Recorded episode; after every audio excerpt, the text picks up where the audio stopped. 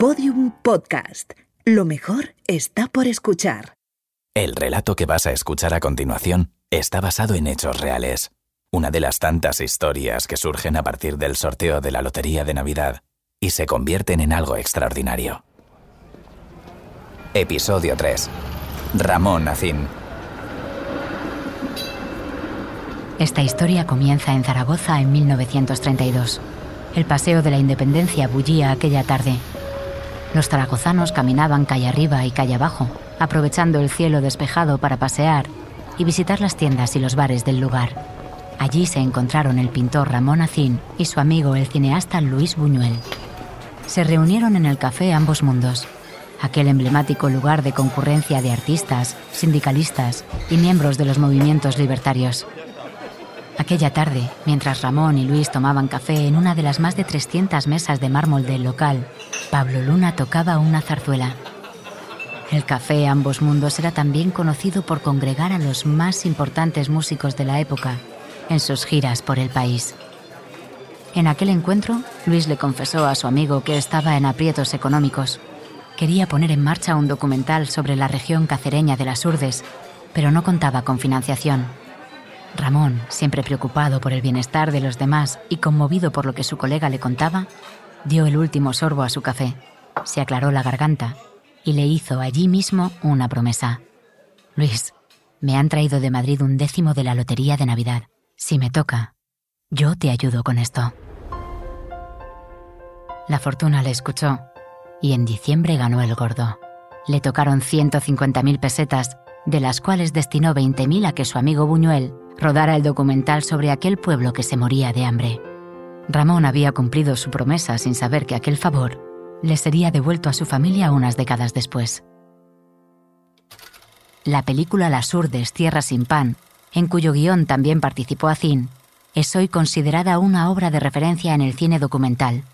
Ha sido alabada por la crítica y nombrada como uno de los mejores documentales de la historia. No fueron fáciles, sin embargo, sus primeros años de recorrido. La película fue censurada por el retrato que hacía de una España pobre, abandonada a su suerte, y por el tono de denuncia con el que se contaba esa realidad. La vida de Ramón estuvo marcada por su buen hacer con los demás, su generosidad y su adhesión a causas justas. Fue un hombre sensible y cordial al que los favores le salían sin esfuerzo. Aquel apoyo económico prometido y cumplido con su amigo Buñuel gracias a la Lotería de Navidad regresaría a su familia en 1962, cuando sus hijas, Katia y Sol, recibieron una carta que el director de cine les enviaba en una visita a Zaragoza. Queridas Katia y Sol, he venido aquí para pasar la Nochebuena en familia. Hubiera querido ir a visitarlas a Huesca, pero resulta muy corrido ya que mi estancia en Zaragoza no va a pasar de tres días. En marzo volveré otra vez para permanecer en España unos meses. Entonces, Tendré que verla sea como sea. Vengo de París, en donde he conseguido sacarle al distribuidor 200.000 francos, o sea, 25.000 pesetas. Mi cuñado, el ingeniero señor Vicente Mercadal, las tiene desde ahora a su disposición previa presentación de esta carta. Cuando nos veamos hablaremos largo y tendido sobre el film, que casi es ya del dominio público. Hasta entonces, les saluda con afecto Luis Buñuel.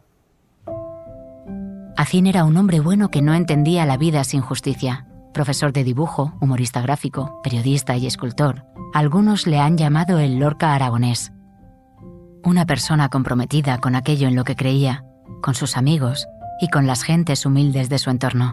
Ejerció su compromiso desde el arte y la creación, que puso al servicio de diversas causas sociales, de lo colectivo, de la lucha obrera. En Huesca construyó una escuela para los hijos de los obreros y fue profesor de dibujo de niños sin recursos. Para Ramón siempre fue más fácil poner a los demás primero. Lo sabía bien Conchita, su gran amor, la persona que mejor le conocía, la que siempre le acompañó en sus proyectos, le apoyó en sus decisiones y le admiró, igual que él la admiraba a ella. La vida de Ramón Acín terminó demasiado pronto. Fue fusilado el 6 de agosto de 1936 por defender sus ideas y proteger a los suyos. Pero su legado artístico y humano permanecerá para siempre en la memoria de los que tuvieron la suerte de conocerle, de cruzarse en el camino de un hombre bueno, que siempre cumplió con sus promesas.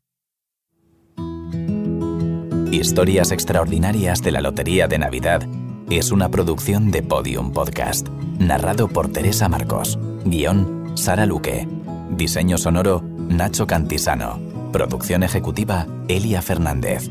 Esta historia ha podido ser contada gracias a la información facilitada por Ramón García Parajado Acín, nieto del protagonista de nuestra historia.